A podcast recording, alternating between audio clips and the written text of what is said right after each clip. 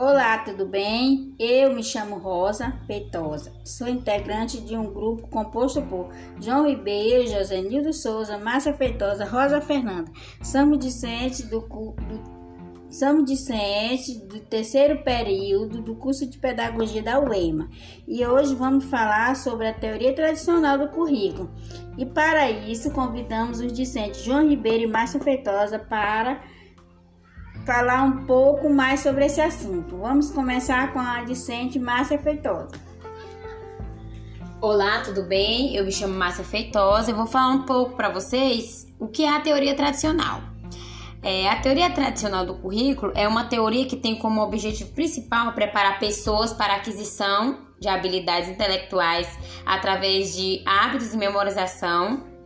Para Tomás Tadeu da Silva, é, tal, tal teoria enfatiza o ensino e a aprendizagem, é, a avaliação, a metodologia, a organização, planejamento e a efici eficiência também, né? É, essa teoria tradicional surgiu nos Estados Unidos é, na segunda metade do século XX através do pedagogo, pedagogo Franklin Bobbitt. Desculpe, gente. Franklin Bobbitt. É, Bobbitt é, associava disciplinas curriculares a uma questão puramente mecânica. Para ele, o sistema educacional devia estar atrelado ao sistema industrial, que na época vivia paradigmas do Taylorismo. O que é esse Taylorismo? O Taylorismo é um sistema de organização do trabalho através do qual se, se conseguia aumentar a produtividade dos funcionários e economizar o tempo. Suprimia-se as ações desnecessárias e o comportamento supérfluo no interior do processo produtivo. É, o Taylorismo tinha alguns princípios básicos, né? É, os seus princípios eram planejamento, seleção, controle e a divisão de tarefas. E agora eu vou falar para vocês um pouco sobre cada um desses princípios do Taylorismo. E o primeiro deles é o planejamento.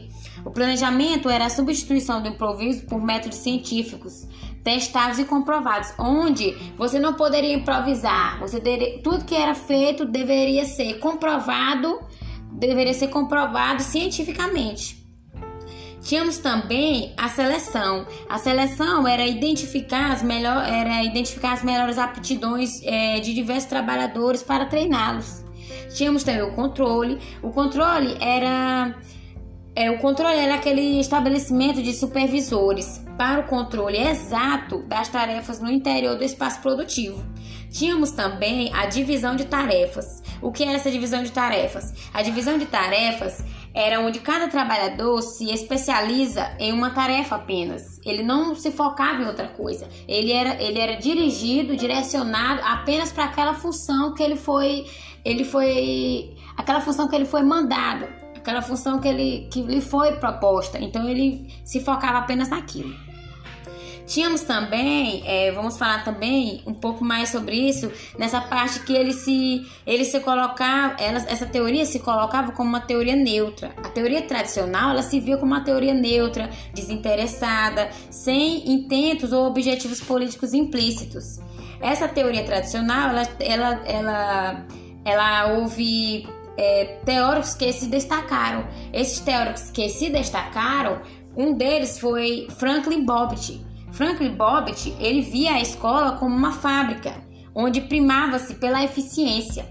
Bobbitt também via o currículo é, como um currículo voltado para a economia, onde o aluno estudava e já estudava se preparando para o mercado de trabalho, para quando ele terminasse aquele estudo, ele fosse diretamente mandado para o mercado de trabalho. Então, para dar um pouquinho mais de continuidade ao nosso assunto e falar um pouco mais sobre um dos sobre os principais teóricos da teoria tradicional, eu gostaria de convidar o meu colega também discente da UEMA, João Ribeiro, para falar um pouco mais para vocês sobre a teoria tradicional do currículo. Obrigado, Márcio. Meu nome é João Ribeiro. Vou falar um pouco sobre alguns teóricos que se destacaram é, na teoria tradicional do currículo. Então, John Dewey ele via eh, essa teoria como democratização de debate em educação. Busca-se desenvolver habilidades e competência. Já o Taylor era mais objetivo, aquela coisa objetiva, tinha que ter eficiência, avaliação e verificação. Era aquela coisa mais técnica. Então, a relação do professor-aluno. A educação na perspectiva tradicional é centrada no professor e na transmissão dos conhecimentos. O mestre detém o saber e a autoridade, dirige o processo de aprendizagem e se apresenta ainda como um modelo a ser seguido. Tal relação vertical hierárquica tem como consequência a passividade do aluno, reduzido a simples reprodutor de conteúdo. Olha só, o aluno ele não tinha a ver de questionar o professor e sim só de receber. Ele somente recebia os conteúdos, o professor passava os conteúdos, tinha que aprender, memorizar para ali é, seguir em frente. Então o aluno não tinha praticamente não tinha voz naquela época, nessa teoria, dentro dessa teoria, não tinha voz. Então, essa é, é uma das, como eu posso dizer, é uma das características que faz com que a gente observe que essa teoria é baseada no. É, baseada muito no, na parte conservadora. Então, o conteúdo a ser jogado para o aluno, a ser repassado, é selecionado visa a aquisição de noções, habilidades e capacidades intelectuais com ênfase na atuação de atividades em que ele possa atuar de modo eficiente e os pressupostos de aprendizagem, além do ensino a ser concebido como repasse de conhecimento para o espírito da criança, acredita-se que ela tem a mesma capacidade de assimilação do adulto, apenas menos desenvolvida. A aprendizagem, assim, é mecânica e receptiva. A retenção do conteúdo é garantida pela repetição de exercícios sistemáticos e a recapitulação da matéria.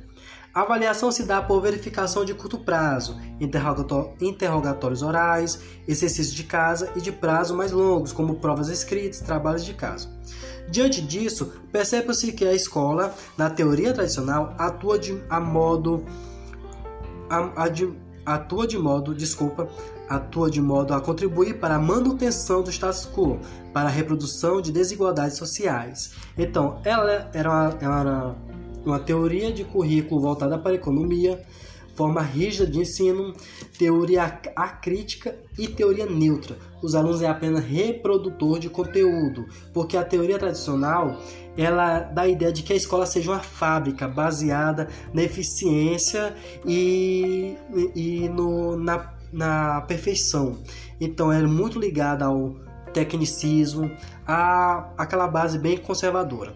Então, para mais informações, vocês podem ler o livro Documentos de Identidade de Tomás Tadeu da Silva. E isso é apenas um pouco, um pouquinho do resumo do que é teoria tradicional do currículo. E obrigado.